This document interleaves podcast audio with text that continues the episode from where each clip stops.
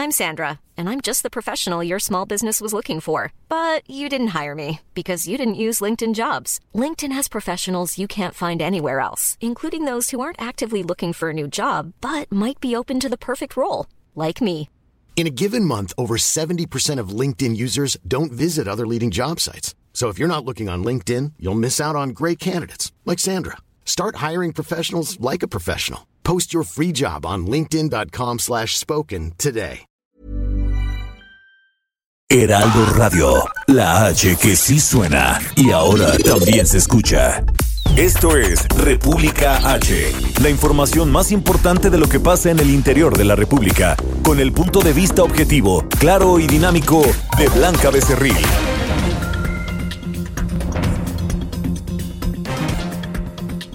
¿Qué tal? Muy buenas tardes. Ya es el mediodía. Son las 12 del mediodía, las 12 horas en punto de este jueves 13 de agosto del año 2020.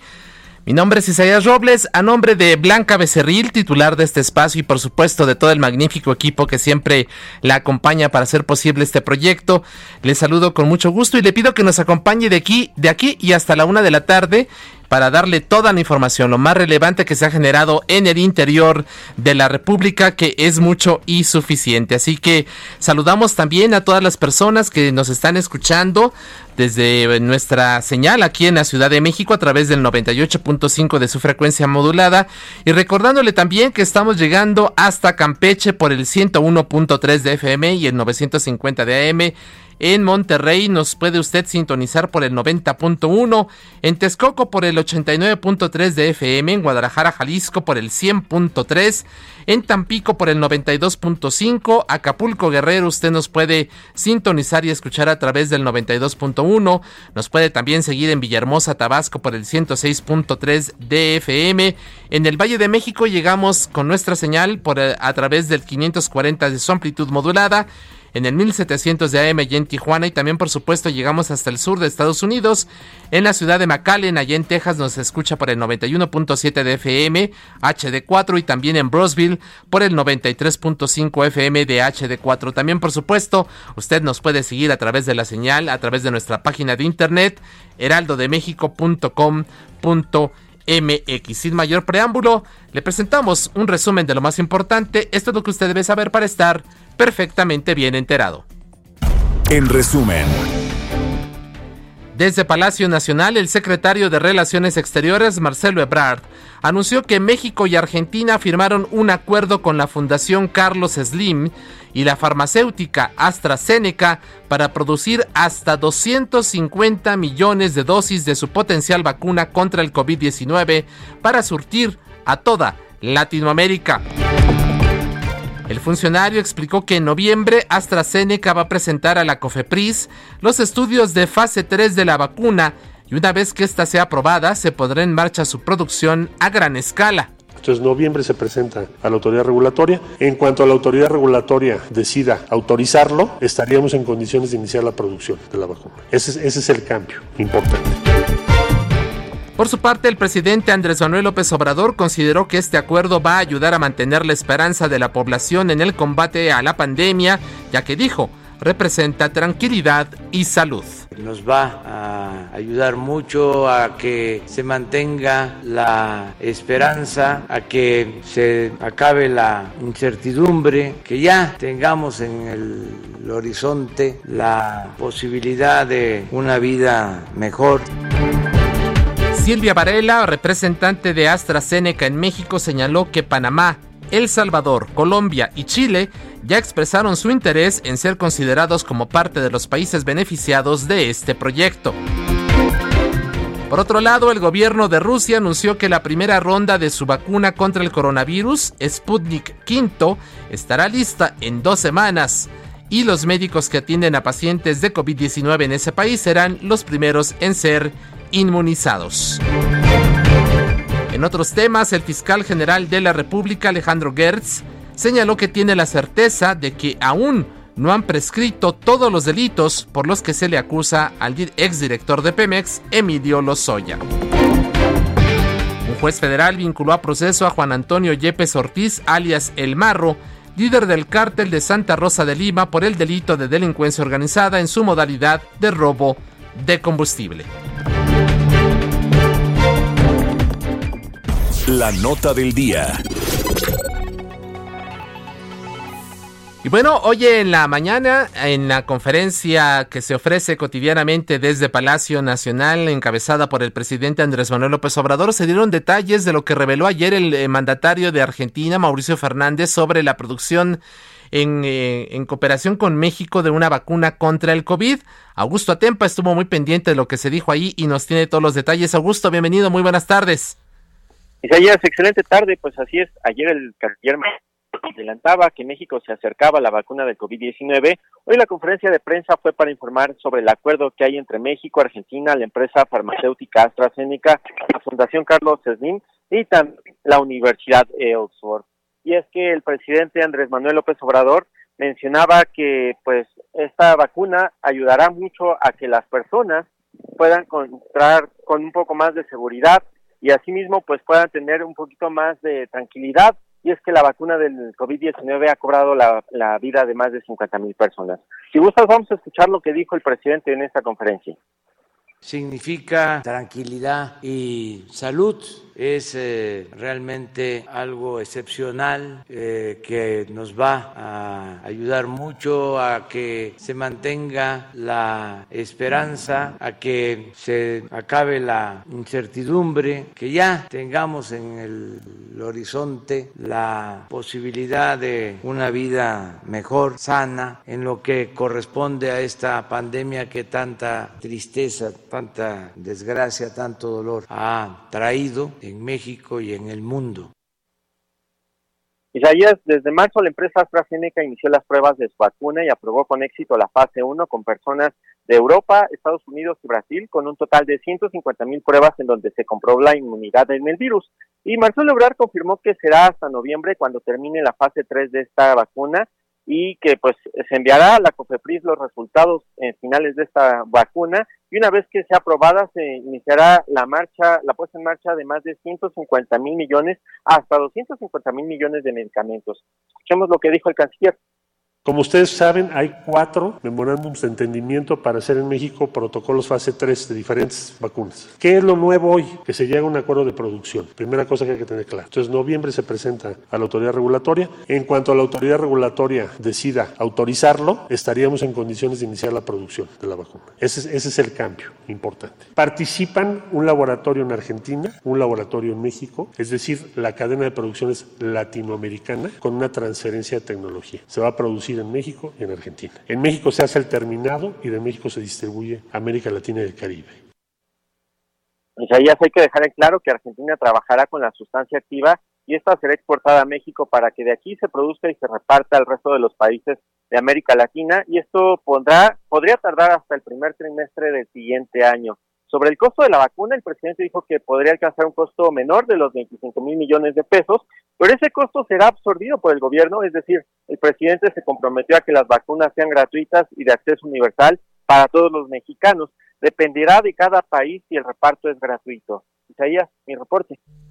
Muchas gracias, Augusto. Pues ahí está a detalle toda la información que se dio a conocer sobre este importante anuncio, un anuncio que estamos esperando no solamente en México, en América Latina, por supuesto, en todo el planeta, contar ya con una vacuna que sea aprobada y que pueda ser distribuida de manera universal. Muchas gracias por lo pronto y estamos pendientes.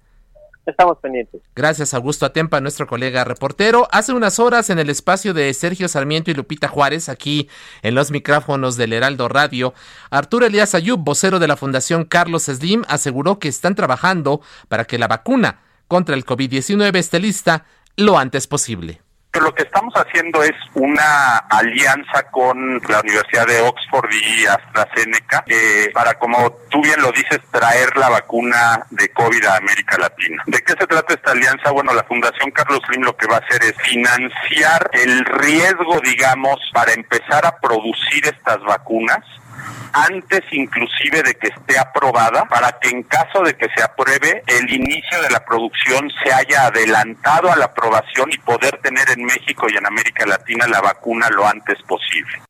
Incluso manifestó que calculan que el precio de la vacuna sería entre 3 y 4 dólares, más barata incluso que la de la influenza H1N1, así que pues ahí está lo que dijo en estos micrófonos el eh, vocero de la Fundación Carlos Slim, Arturo Elías Ayub. Y bueno, eh, también quiero comentarle que anoche desde Palacio Nacional, el director general de epidemiología de la Secretaría de Salud, José Luis Salomía, informó que en México hay una reducción del 16% en el registro de casos estimados de coronavirus, un aumento del 4% en el número de pacientes recuperados y una caída del 46% en el registro de muertes. El reporte completo de la dependencia indica que en México ya suman 498.380 contagios del nuevo coronavirus y 54.666 decesos. Y el descenso con el que iniciamos esta semana 31 desde el domingo eh, se ha mantenido con una buena tendencia eh, como tal. El día de hoy es de menos 16%. Eh, la curva de casos o de personas que se han recuperado ha mantenido también la tendencia ascendente. Así también la presentación y la ocurrencia de las lamentables defunciones que se han producido hasta el momento continúan también con esta tendencia descendente que se visualiza ya desde eh, la semana 28-29, siendo en las últimas dos semanas menos 46%. Y quiero compartir con ustedes información que acaba de surgir hace unos cuantos minutos. Es información de nuestro compañero Carlos Navarro. Eh, la Ciudad de México se va a mantener en el semáforo eh, naranja del, semáforo epidemiológico la siguiente semana por octava semana consecutiva, a pesar de que los indicadores como tendencia, positividad y ocupación hospitalaria se encuentran en el rango del amarillo, la jefa de gobierno Claudia Sheinbaum descartó la opción del cambio. Puedo adelantar que lo más probable es que nos quedemos en las condiciones actuales para que evaluemos la próxima semana si seguimos en esta tendencia a la baja de la hospitalización y a partir de ahí abrir otras actividades, dijo la mandataria capitalina, así que lo más seguro, dijo, es que mañana se confirme que la capital del país se mantenga en el color naranja, naranja del semáforo epidemiológico por octava semana consecutiva, información que le podemos adelantar y confirmar y que acaba de surgir hace unos cuantos minutos. El, eh, siguiendo con la información, el subsecretario de Prevención y Promoción de la Salud, Hugo López Gatel, criticó la iniciativa del gobernador de Colima, José Ignacio Peralta, para hacer obligatorio el uso del cubrebocas. ¿Qué es lo que nos tienes de detalles? Marta de la Torre, nuestra colega corresponsal desde allá, desde el estado de Colima. Adelante, muy buenas tardes. Hola, ¿qué tal? Buenas tardes, efectivamente. Y es que esta iniciativa de la cual pues ya les habíamos informado que mandó el gobernador José Ignacio Peralta Sánchez al Congreso del Estado, la cual pues todavía no ha sido analizada ahí en el Congreso, pues estaría imponiendo sanciones hasta por 43 mil pesos y cárcel por 36 horas a quienes no utilicen este cubrebocas y además se pongan agresivos con las autoridades o puedan generar un daño grave a las personas de contagiarse de COVID-19. Esta iniciativa la pone el gobernador porque el uso del cubrebocas aquí en Colima es muy pobre, la verdad, son pocas las personas quienes lo utilizan y bueno, hay quienes incluso se ponen violentos para cuando se les obliga o se les pide ponerse el cubrebocas Además, sobre todo porque hay un incremento exponencial de casos. El mismo Hugo López Gatel pues ha reconocido que Colima está en el primer lugar con, con camas eh, con ventilador, o sea, que hay menos camas con ventilador para tratar a los enfermos de COVID-19. Y es que en los últimos este, dos meses eh, se ha incrementado hasta siete veces más los casos de eh, COVID-19. Sin embargo, a pesar de toda esta situación, el subsecretario de Prevención y Promoción de la Salud, Hugo López Gatel, pues considera que esta iniciativa podría ser violatoria de los derechos humanos. Escuchemos lo que dijo el día de ayer en su rueda de prensa. Y eso en un país que ha sido asolado por abusos de autoridad, por actos de violación de los derechos humanos, por una violencia social muy lamentable, puede resultar en el enorme riesgo de que se vuelvan a abusar de los derechos humanos. López Gatel dijo que el gobierno de México opina que hay que tener mucho cuidado de eh, querer hacer responsable a la persona o a las personas de las medidas de control sanitario porque esto pues bueno se multiplica por 127 millones de personas. Dijo que cuando se hace responsable a una persona y se hace de carácter obligatorio se puede ejercer coerción y fuerza del Estado, lo que, bueno, pues también podría incurrir en estas sanciones que él reprueba, pues, sobre todo estas sanciones de más de 40 mil pesos, y dijo que aunque respetan la soberanía del Estado de Colima, pues se tiene que revisar si esta medida es de competencia de la autoridad local pues podría eh, enmarcarse en las eh, en el contexto de medidas extraordinarias de salubridad general de la Ley General de Salud, es decir, indica que podría ser más bien competencia federal. En este sentido, pues ya hubo reacciones aquí en Colima el día de hoy en la rueda de prensa en matutina de la Secretaría de Salud y Bienestar Social, Leticia Guadalupe Delgado Carrillo, reprobó esta postura del subsecretario de Prevención y Promoción de la Salud. Dijo que pues esta iniciativa eh, o esta postura de Gatel es contradictorio, porque por un lado se da responsabilidad a los gobiernos locales para que contengan la pandemia y por otro lado se critica las medidas. Eh, ella indicó que bueno, en este caso eh, si no se establecen estas medidas, estas medidas del uso de cubrebocas, pues puede ser muy lamentable para la, la población, para la salud de los colimenses. Indica que no concuerda con que la postura del cubrebocas sea una acción secundaria, ya que el uso del cubrebocas es tan importante como el lavado de manos, la sana distancia y el aislamiento social indicó que, bueno, pues no debería de haber estos encuentros de ideologías, que no se trata de ideologías de los gobiernos ni de entidades, sino que pues eh, todo tiene un mismo fin, un mismo objetivo que es garantizar la salud de las personas. Y también la Secretaría de Salud pues hizo un llamado a los diputados del Congreso del Estado a que debatan y pues bueno, analicen con toda responsabilidad y sin ideologías políticas esta iniciativa que bueno, los próximos días se estará analizando en el gobierno, en el Congreso del Estado y por lo pronto dijo que ellos van a seguir haciendo su labor de informar a la población y de seguir emitiendo estas medidas de eh, pues eh, de recomendaciones, estas medidas de prevención para que se use el cubrebocas y para que se tomen todas las medidas necesarias. Y también informarte en, el tema, en temas de COVID, comentarte que el cerezo de Colima pues presenta un, un brote de COVID-19 y es que eh, a pregunta expresa a la Secretaría de Salud eh, sobre pues cuántos casos hay en los cerezos después de que familiares pues denunciaron que ellos tenían noticias de varios contagios y que no se estaban tomando todas las medidas necesarias la Secretaría de Salud reconoció que actualmente ahí en el Cerezo de Colima hay 12 casos activos de COVID-19, en el femenil hay un caso más y reconoció que en total ha habido 36 casos, tanto en los de Tecomán, Manzanillo y Colima, de los cuales solamente hay 15 activos.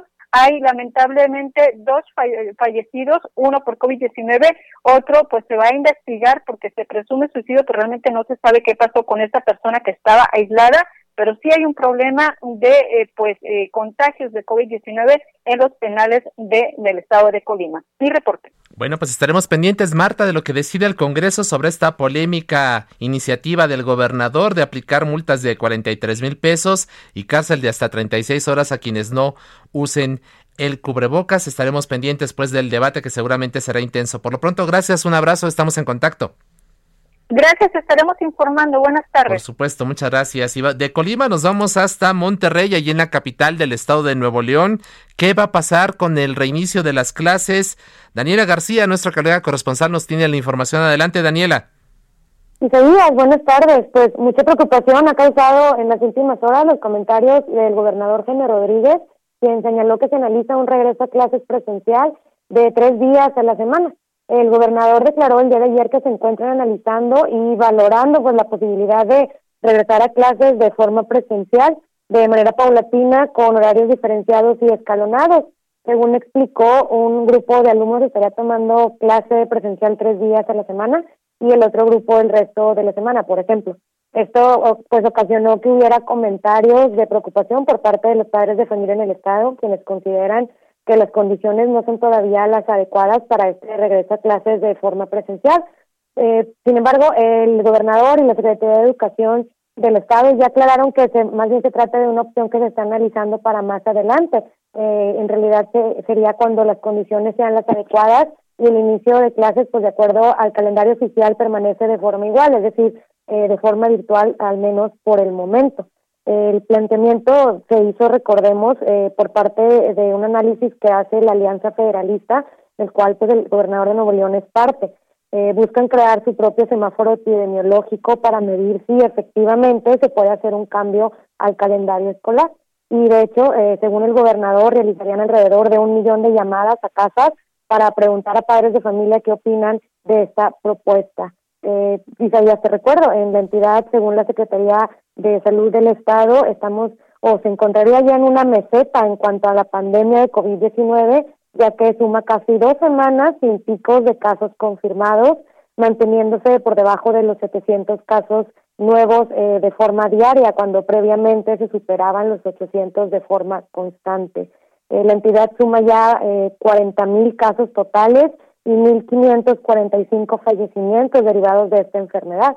Eh, las hospitalizaciones se mantienen también a la baja por el momento por lo que la autoridad, eh, y te lo adelanto Isaías, a las 3 de la tarde estarán anunciando que estarán reanudando actividades comerciales y de esparcimiento los fines de semana. Eh, se encuentra actualmente en reunión los alcaldes metropolitanos, el gobernador Jaime Rodríguez Calderón y el Consejo de eh, Seguridad de Salud, eh, quienes están anunciando que estarían abriendo ya este fin de semana algunos giros económicos como centros comerciales, restaurantes, eh, iglesias y parques públicos, entre otros, eh, con un aforo del 30% a partir ya de este fin de semana. Quedan todavía sin confirmarse la apertura de espacios como casinos o cines, eh, gimnasios, salas de masaje, ligas deportivas. Eh, estaremos esperando más adelante a las 3 de la tarde en la rueda de prensa que se lleva todos los días aquí en el Estado que se dé más información al respecto de este tema. Así es, Daniela, estaremos atentos a tus nuevos reportes. Por lo pronto, muchas gracias, muy buenas tardes. Al contrario, muy buenas tardes. Gracias a Daniela García desde Monterrey y de ahí nos vamos a Tamaulipas. ¿Qué pasa allí con el gobernador Carlos Juárez? Eh, platícanos, buenas tardes. Hola, ¿qué tal, Es Un gusto saludarte aquí a todo este auditorio. Te comento que el gobernador de Tamaulipas realiza una gira de trabajo por la zona sur de la entidad. Al respecto, Francisco García Cabeza de Vaca aseguró que en el tema de las pruebas y atención médica a pacientes con coronavirus con eh, recursos estatales lo están haciendo el trabajo a la federación. El mandatario lamentó la falta de apoyo para combatir esta pandemia. Pese a ello, aseguró que están ayudando a los hospitales del Instituto Mexicano del Seguro Social, así como del ISTE, con equipo y camas para que puedan dar atención a los derechohabientes. Recalcó que el apoyo se da con gusto, sin embargo, no ha habido una respuesta favorable por parte del gobierno de México. Hay que hacer mención que el mandatario se encuentra actualmente en la playa Miramar, donde se le están presentando los proyectos turísticos que se tienen planeados para un futuro. Hay que recordar, Isaías, que Tamaulipas ya presenta más de 20 mil casos de coronavirus, así como más de mil defunciones por esta enfermedad. Algunos hospitales, pues simplemente ya están rebasados información que siga surgiendo allá en el estado de Tamaulipas. Por lo pronto, muchas gracias, muy buenas tardes. Estaremos al pendiente de la información. Gracias a nuestro colega Carlos Juárez quien nos tiene esta información. Y bueno, pues allí dos temas importantes que le hemos comentado, de la cual queremos que usted exprese su punto de vista. ¿Qué le parece el uso obligatorio de cubrebocas que se está proponiendo allí en Colima? So pena de no hacerlo, y eh, haría que la gente eh, se tuviese una, se, se, le aplicara una multa de 43 mil pesos, 43 mil pesos y cárcel hasta de 36 horas en caso de resistirse. ¿Qué opina usted de esta medida? Y también lo que dijo ayer de manera polémica el gobernador Jaime Rodríguez Calderón en el Bronco allá en Nuevo León de que ah, habría posibilidad del reinicio de clases por lo menos tres veces a la semana en esa entidad de manera presencial, lo cual se ha dicho, pues no, por lo menos a nivel federal, la SEP ya, reiteró que el 24 de agosto, en dos semanas, los niños van a iniciar el ciclo escolar 2020-2021, pero a distancia, bueno, allá en Nuevo León se está hablando de la posibilidad de que fuese por lo menos tres días a la semana de manera presencial. ¿Qué opina? Haga usted contacto con nosotros, le reiteramos allí todas las vías de comunicación que tiene y también mi cuenta de Twitter, arroba Isrobles, en donde usted puede también hacernos expresar eh, sus comentarios y eh, darlos, por supuesto, aquí al aire. Vamos, antes de ir a buena pausa, con el sacapuntas e González. Sacapuntas.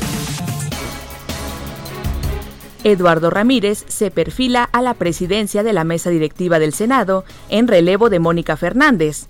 Nos cuentan que el legislador chiapaneco que preside la Comisión de Puntos Constitucionales, además de ser cercano al líder de la Jucopo Ricardo Monreal, es reconocido por sus artes de negociación e interlocución. El 24 de agosto sería su nombramiento. Nos platican que ayer se pasearon en Baja California el ex gobernador de Morelos, Graco Ramírez, y Alberto Pani. Los que saben nos cuentan que no se trató de una vacación, pues ambos están ubicados como cabilderos de la empresa E3, que busca invertir en áreas estratégicas en esa entidad que se ha vuelto atractiva. Continúa escuchando a Blanca Becerril con la información más importante de la República en República H. Regresamos. Heraldo Radio. Heraldo Radio. Estamos de regreso con la información más importante de la República en República H con Blanca Becerril, transmitiendo en Heraldo Radio. En resumen. Este miércoles el gobierno de Morelos puso en marcha el proyecto Pruebas COVID-19 en tu comunidad, el cual pretende analizar la salud de 100 personas diarias en distintas partes de la entidad. El Consejo Estatal de Seguridad en Salud de Sinaloa dio a conocer que el uso de cubrebocas y la aplicación de gel antibacterial será obligatorio en el transporte público y en oficinas de gobierno. En Tijuana, Baja California, la Fiscalía General del Estado e integrantes de colectivos de búsqueda de personas localizaron dos cadáveres en un riachuelo de aguas negras en la colonia Nuevo Milenio. El gobierno de San Pedro Garza García, Nuevo León, informó que ha recibido por lo menos 530 reportes y denuncias sobre la realización de bodas, shows, celebraciones y eventos sociales en residencias o salones privados en tiempos de COVID-19 por parte de vecinos del municipio. La Fiscalía General de Justicia del Estado de México informó que fue detenido Hugo Bello Valenzo, dirigente de la Confederación Libertad de Trabajadores de México en la entidad, acusado de secuestro express.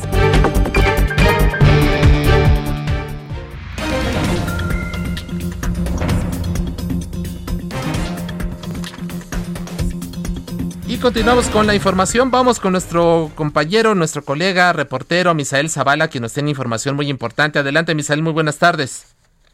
Buenas tardes, Isaías. La mayoría de las bancadas en la comisión permanente pues ya coincidieron en prohibir la venta de comida chatarra y refrescos fuera de escuelas públicas y privadas de nivel básico y medio superior, para lo cual buscan quitar los negocios que se instalen fuera de dichas instituciones y también las máquinas expendedoras automáticas de estos productos chatarra y de refrescos. Eh, ayer en la comisión permanente, Morena, PAN, el PTMC y el PRD inscribieron varias iniciativas con la finalidad de prohibir la venta de productos chatarra y bebidas azucaradas, es decir, con alto contenido calórico a menores de edad, y así desalentar su consumo para evitar sobrepeso y obesidad en los niños.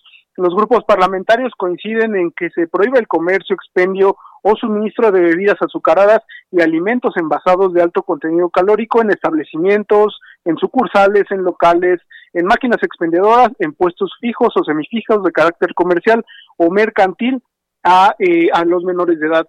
Morena, eh, por su parte, también incluyó una propuesta para elevar el impuesto especial sobre producción y servicios, es decir, el IEPS, a la comida chatarra en un 20% y a los refrescos hasta en dos pesos más del impuesto actual, pues hoy se cobran un, de este impuesto del IEPS un peso con 26 centavos. La propuesta de Morena es pasar a 3.26 pesos eh, de este impuesto. Las iniciativas eh, pues fueron turnadas ya las comisiones que serán las encargadas de realizar un solo dictamen para que sean votados en el periodo ordinario. Isaías, esta es la información. Bueno, pues estaremos pendientes. Entonces, esto se discutirá a partir del próximo primero de septiembre en una modalidad que todavía no se ha definido, ¿verdad, Misael? ¿Cómo, vas, cómo van a ser las sesiones eh, de los plenos de ambas cámaras a partir de este, de este primer día del mes de septiembre?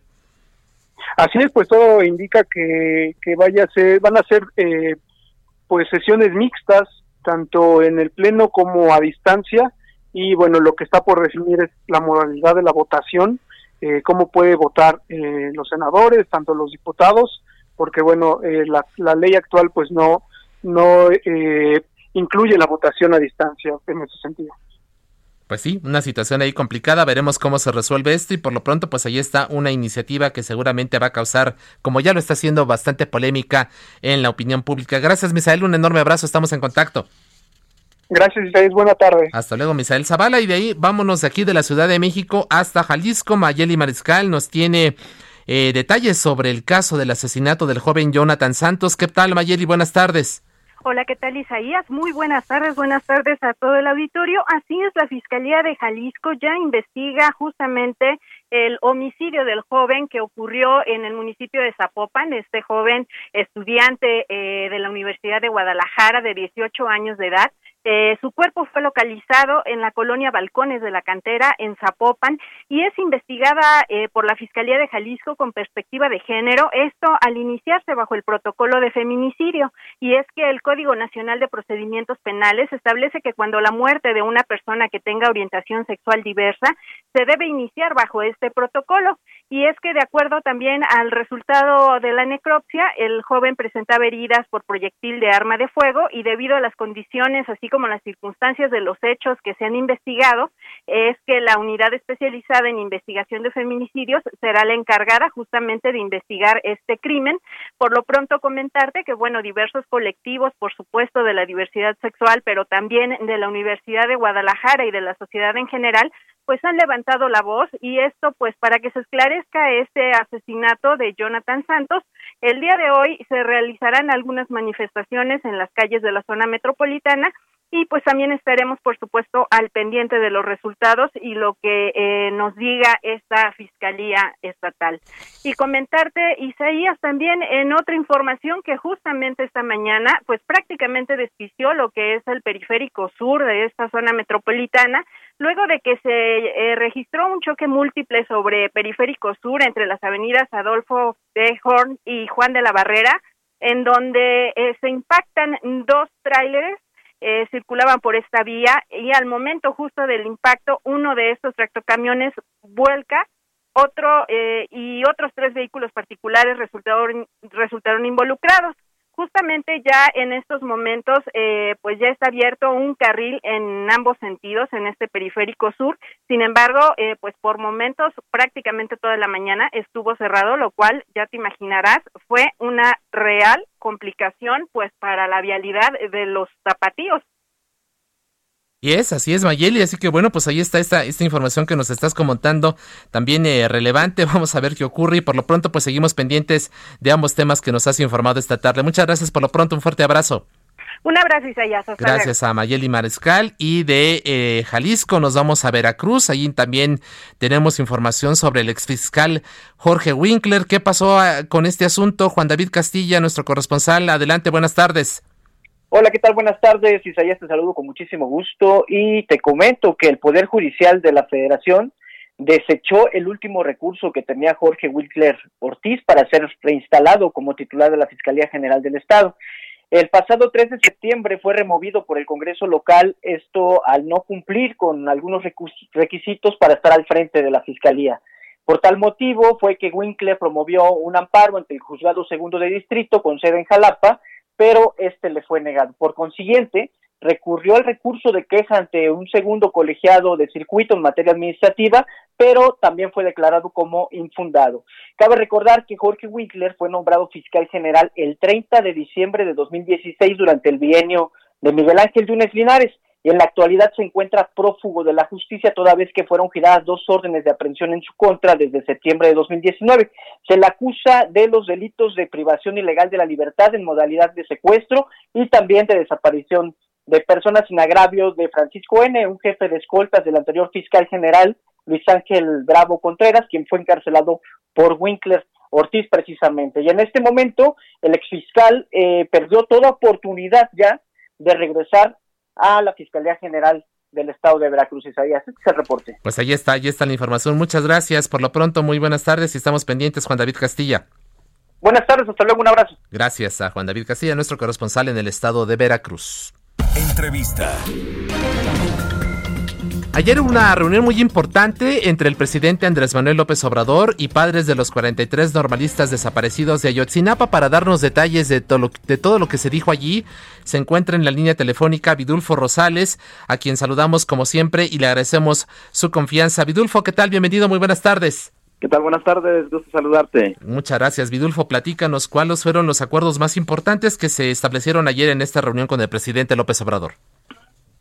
Mira, creo que los acuerdos más relevantes que hubo es eh, poder celebrar la reunión siguiente con la presencia del fiscal general de la República y de el presidente de la Suprema Corte de Justicia. Hará las invitaciones correspondientes del presidente por el tema de la independencia de los otros de las otras instituciones eh, para ver si ellos aceptan esta reunión eh, en virtud de que eh, las digamos los que los de momento los pocos avances que se están dando en el caso obedecen a algunas inconsistencias que se han estado presentando en los expedientes que tramitan estas instancias. Es decir la fiscalía tiene algunos algunas eh, inconsistencias, no la de Ayotzinapa, sino otros rubros de la Fiscalía, como la Policía Ministerial, como otros, como otras instancias, que este, han, están dilatando un poco el proceso de ejecución de las órdenes de aprehensión ya existentes. Y eh, en el Poder Judicial eh, está desestimando algunas, algunas este, acciones penales que se le están haciendo llegar o las está dilatando. Entonces, queremos hablar con estas dos instituciones. Se planteó esta, esta inconformidad al presidente de la República el día de ayer. Este, sin embargo, pues con justa razón él refiere que esto más bien está en la cancha de estas instituciones y que para ellos sería menester poder dialogar con ellos en una próxima reunión. ¿Cuándo se está programada esta próxima reunión, Vidulfo? Eh, se va a llevar a cabo el día eh, 17 de agosto. 17 de agosto. Perdón, no, perdón, el día... No, el 17 de agosto. Eh, no, perdón, fue el día fue 7, de septiembre. 17 de septiembre. Incluso pues a unos días de que se cumpla un aniversario más de la desaparición de los jóvenes. No, mira, te corrijo, te corrijo. Es, eh, espérame, déjame para no darte un dato inexacto. 11 de septiembre, ¿no? Tenemos entendido. 11 de septiembre. 11 de septiembre, así que bueno, pues ahí está la posibilidad de esta reunión con el fiscal Gertz y con el presidente de la Corte, Arturo Saldívar, para ver todos estos asuntos. Hablabas tú de inconsistencias en los expedientes y que esto está dilatando la posibilidad de que se ejecuten las órdenes de aprehensión. ¿Contra quiénes serían estas órdenes, Vidulfo? Eh, bueno, pues yo por razones obvias el proceso no puedo informar este dato, ¿verdad? Este dato es muy exclusivo de, una diligencia penal, entonces eh, pondría en riesgo las el éxito de las investigaciones. Y la aplicación misma de la de la propia orden de aprehensión, ¿no? Ante la posibilidad de que pudiese darse la fuga. Sí, la, la, ejecución se pone en riesgo, entonces no, no, discúlpeme ahí, no podemos informar, pero este ya cuando se logre la ejecución de las mismas, ustedes tendrán noticia de ellos. Por supuesto, estaremos muy pendientes. Y Vidulfo, sobre el tema del batallón 27, que siempre ha estado en la mira, fue otro de los asuntos que se abordaron ayer con el primer mandatario. ¿Qué nos puedes comentar al respecto? Mira, en el diálogo verbal no salió tanto el tema, salieron más estas dos preocupaciones, ¿verdad? Estas dos preocupaciones, el, el tema de los obstáculos que se están presentando en la fiscalía y eh, también los propios que hay en el Poder Judicial. Eh, ese fue el motivo del diálogo. Sin embargo, entregamos un escrito. En ese escrito van otros detalles eh, y dentro de esos detalles, pues obviamente en, en el tema del el paquete de investigaciones figura esta preocupación, ¿verdad? De que no se ha ejercitado acción penal contra elementos del ejército, la Policía Federal y policías municipales de Huizuco, ¿verdad? Digamos, el paquete de servidores públicos que, que, está dilatando ahí el, la, la, este, el ejercicio de la acción penal contra ellos. Así es. El tema y el caso de Tomás Herón, ¿hubo alguna información sobre este asunto, Vidulfo? Mira, pues también ese, es otro tema que tiene retrasos, ¿verdad? De retrasos, ellos informan que ya está iniciado el proceso de, extradición, pero nos refieren que, digamos que el sistema jurídico canadiense es un poco eh, puntilloso y exige ejercitar acción penal allá, es decir, convalidar todas las actuaciones de, que van de aquí de la Fiscalía General, serían convalidados por las autoridades canadienses y eso va a llevar un proceso un poco tardado. Entonces, pero también fue motivo de, reclamo de parte de los padres de familia ese retraso. Claro. Eh, el, tema de la actuación del GIEI ya está de nueva cuenta, eh, pues coadyuvando en las, en las pesquisas, en las investigaciones que se tienen sobre el caso. ¿Con ellos eh, han tenido alguna información de avances? ¿Qué es lo que están haciendo eh, durante las últimas semanas ya de nueva cuenta en su presencia en, territorio mexicano? Mira, ahorita ellos no están en territorio mexicano, están en sus respectivos países. Eso ha dificultado un poco la coadyuvancia este, y la asistencia técnica. Eh, sin embargo, desde a distancia ellos están participando, están coadyuvando con la Fiscalía Especial del caso Ayotzinapa en todas estas consignaciones, en todos estos ejercicios de la acción penal, en dar algunas directrices respecto de las búsquedas y de las investigaciones. Ellos han estado muy activos. ¿verdad? Obviamente lo que se requiere es su presencia en terreno, pero esto, como tú sabes, el tema de la de la pandemia y el cierre de varios aeropuertos eh, ha imposibilitado su presencia en el país. Sin embargo, ya están trabajando ellos de la mano con la Fiscalía del caso Ayotzinapa. Así es. Y eh, sobre los restos que también se informó y también fueron enviados a Innsbruck eh, para su análisis, ¿tienen alguna novedad sobre qué ha ocurrido con ellos? No, no han sido enviados aún. No han sido enviados. No han, no han sido enviados. Este, por el mismo problema, ¿verdad? El tema de las fronteras, el cierre de fronteras, de, aeropuertos, que no hay regularidad en su, funcionamiento, está impidiendo que se puedan este llevar a este lugar. Bueno, se analiza la posibilidad de que el, de que el equipo argentino de antropología forense pueda indicar algún otro laboratorio, ¿verdad? Mm, ya sea en Canadá, ya sea en Estados Unidos, pero será consultado estrictamente con ellos para ver si hay la posibilidad de, en caso de que eh, siga el cierre de fronteras y de aeropuertos en Europa, en, Austria, pues pueda verse la posibilidad de otro laboratorio, pero eso eh, tenemos que esperar a que el equipo argentino de antropología forense pues nos diga. Así es. Pues importantes los, eh, las afirmaciones que nos estás haciendo, Vidulfo Rosales, sobre los el encuentro que tuvieron ayer con el presidente López Obrador y estaremos pendientes, por supuesto, de lo que ocurra el próximo 11 de septiembre y todos estos detalles que nos has dado. Gracias por lo pronto y estamos en contacto. Buena tarde, que estés bien, hasta luego. Gracias. Vidulfo Rosales, representante de los familiares de los 43 desaparecidos de Ayotzinapa. El análisis. Y ahora se encuentra en la línea telefónica Juan José Álvarez Brunel, él es secretario de Turismo del Estado de Guanajuato, a quien saludamos con mucho afecto y vamos a conversar con él para establecer, para que nos diga cómo eh, se está trabajando para incentivar la reactivación de los destinos turísticos de esta, en, de esta muy bella región, por supuesto Guanajuato, con San Miguel de Allende, la propia capital, en fin. Secretario, bienvenido, muy buenas tardes. Isaías, muy buenas tardes. Me da mucho gusto saludarte a ti y a todo tu auditorio de Heraldo Radio y por supuesto con eh, gran entusiasmo poderte compartir lo que venimos vislumbrando desde el estado de Guanajuato y de la región centro-occidente del país. A ver, platíquenos por supuesto, por favor, denos detalles.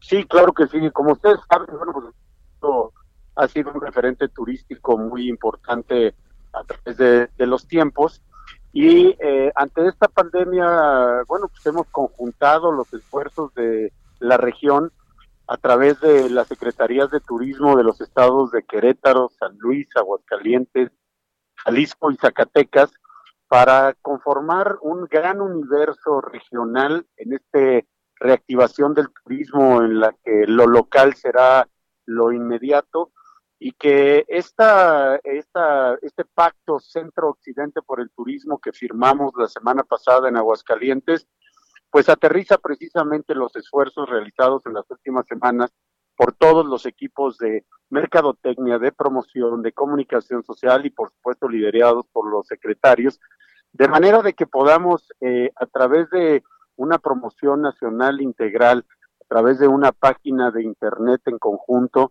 motivar estos viajes en corto que estarán buscando en esta nueva manera de, viajar de todos los turistas. Eh, como ustedes saben, esta región tiene diversos atributos. La principal es que tenemos una red carretera muy importante que nos permite atender estas, eh, estas eh, maneras de percibir el turismo por parte de, las, de las personas es decir, a través de carretera, en el, en el auto propio, con la gente que sabemos que ha estado eh, resguardada y que se ha eh, mantenido sana y que finalmente llegará a estos estados que hoy adicionalmente del pacto que hemos firmado, pues todos contamos con un reconocimiento internacional de la WTTC, el Safe Travels o viaje seguro, y que eso pues le dará la confianza a quien nos visite de que hemos atendido bien las eh, eh, instrucciones de nuestras secretarías de salud, que hemos atendido bien las buenas prácticas y las hemos transmitido a nuestros prestadores de servicio para su implementación y que en ese sentido pues estaremos exponenciando sin duda alguna todos estos em, emblemáticos lugares, los pueblos mágicos. Por cierto, Isaías, representamos el 27% de, el, del universo de pueblos mágicos en el país, pero también tenemos unas similitudes muy importantes como es los pueblos originarios que se manifiestan a través de las zonas arqueológicas que tenemos disponibles, el turismo de aventura, el de playa, por supuesto, con Jalisco, el, eh, el, de romance, eh, eventos, eh, en fin, una gran cantidad de, de oferta turística que tenemos en estos estados y que la estamos poniendo a disposición del público para que entrando a la página de internet no solamente identifiques cuáles son estos lugares que tiene cada uno de los estados y que en conjunto en la región eh, te dan esta gran oferta, sino adicionalmente hemos desarrollado una herramienta para que tú puedas determinar cuál es tu trayecto a seguir, cómo quieres ir del punto A al punto B y que en ese trayecto tú puedas determinar qué tienes en, el, en, el, en los alrededores, ya sea un, lugar de, naturaleza o bien un restaurante reconocido, una comida tradicional sin duda alguna, y que con ello podamos ir avanzando en este sentido. Eh, ¿Cuál es la página, por favor? ¿Nos la puede usted para que nuestro público la tenga muy presente? Sí, la campaña todavía no la, no la lanzamos, ah, estamos solamente hemos realizado la firma del, pacto y en próximos días estaremos estaremos dándola a conocer junto con eh, bueno pues todo este trabajo de, de, eh, publicidad en, en, espectaculares, en radio, en prensa. Hemos contratado una agencia de relaciones públicas nacional precisamente para que nos atienda a este tema en particular. Y, y, con eso, bueno, pues en, próximo, en breve estaremos eh, confirmando el lanzamiento y por supuesto te compartiremos a ti y a Heraldo Radio para que nos eh, hagan favor de difundir. Por supuesto, y estaremos pendientes. Dos asuntos muy rápidamente, señor secretario. ¿Qué perspectivas tienen ustedes de, de, del eh, fomento al turismo a través de este pacto? ¿Cuáles son las metas que ustedes se han fijado para los siguientes meses, cierre de año, sobre todo eh, época de de eh, vacaciones decembrinas y por otro lado cómo está Guanajuato ya en estos momentos, cuántos turistas han recibido, en fin, qué datos nos puede dar al respecto. Claro que sí, Isaías. Mira, eh, lo que estamos buscando con esta alianza, que por cierto fue la primera que, se estableció en el, en el país, pues es precisamente exponenciar estas, estas potencialidades que tenemos como, como región eh, vamos a atender a los turistas de este, este, universo de 22 millones que contamos los seis estados y con ello eh, vamos a subir a la cadena de valor. Claro. En esta plataforma que les he mencionado incluye también un motor de compra, porque sin duda la promoción es muy importante, pero esta promoción está anclada a un destino turístico, a un producto turístico. Y este producto turístico bien puede ser, como, como reitero, una ciudad, un, museo, una zona arqueológica, un restaurante, un hotel, un spa. Todo depende de cuál sea el gusto que esté buscando el, el, turista. Claro. Y si nosotros logramos que se entusiasmen en visitar la región, pero adicionalmente que realicen su compra, pues entonces lo que vamos a lograr es nuestro objetivo fundamental, que es que la economía del sector turístico empiece a reactivarse de una manera más, más eh, eh, pues más dinámica. Así es, y muy importante. en el estado de Guanajuato tenemos un semáforo, este semáforo se encuentra ahorita en naranja, y ese semáforo permite unas ciertas actividades en proporción a las capacidades, y en ese sentido lo podemos estar insertando. En el caso de Guanajuato, pues obviamente el impacto ha sido muy importante en el mantenimiento de la economía. Secretario, ¿me permite interrumpirlo? Porque estamos a punto de concluir el, el, espacio. Eh, ¿Qué le parece si nos comprometemos a establecer contacto con usted y ya vamos del caso específico de Guanajuato, de cómo, cómo le está yendo y por supuesto pues el llamado para toda la gente a que acuda a la propia capital, a San Miguel Allende, en fin, a todos los destinos turísticos impresionantes que ustedes nos ofrecen. ¿Le parece bien? Con mucho gusto, Isaías, y solamente decirles que Guanajuato está preparado para recibirlos. Tenemos muchas experiencias que compartirles y muchas, muchas grandes historias que escribir. Así Muchísimas gracias y muy buenas tardes. Buena tarde al secretario de Turismo de Guanajuato, Juan José Álvarez Brunel, a nombre de Blanca Becerril y de todo el equipo que hace posible este esfuerzo, Itzel González, Ángel Gutiérrez, Fernanda García, Angelina Negrete, Adrián Alcalá, Javier Báez y Carla Ruiz. Le agradezco mucho que nos haya acompañado. Mi nombre es Isaías Robles. Quédese a partir de este momento con todo el equipo de A la Una y Salvador García Soto. Muy buenas tardes, buen provecho.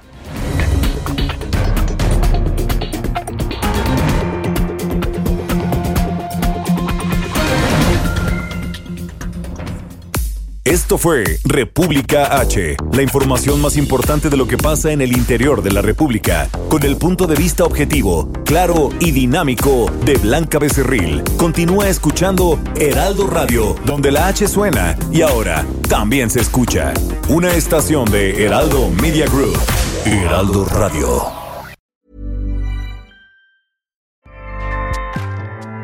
ACAST powers the world's best podcasts. Here's a show that we recommend. The Real Housewives is a guilty pleasure for most, but if you're looking to not feel guilty about that pleasure, tune in to Everything Iconic with me, Danny Pellegrino, where I break down all the messy moments and behind the scenes antics of Bravo's popular franchise. And on Everything Iconic, I also interview celebrity guests like Kelly Ripa, Kiki Palmer, Drew Barrymore, Cameron Diaz, and more about their guilty pleasures, their past work, and so much more. So if you're pop culture obsessed and find yourself watching way too much reality TV like me, tune in to Everything Iconic with Danny Pellegrino wherever you listen to podcasts. ACAST helps creators launch, grow, and monetize their podcasts everywhere. ACAST.com.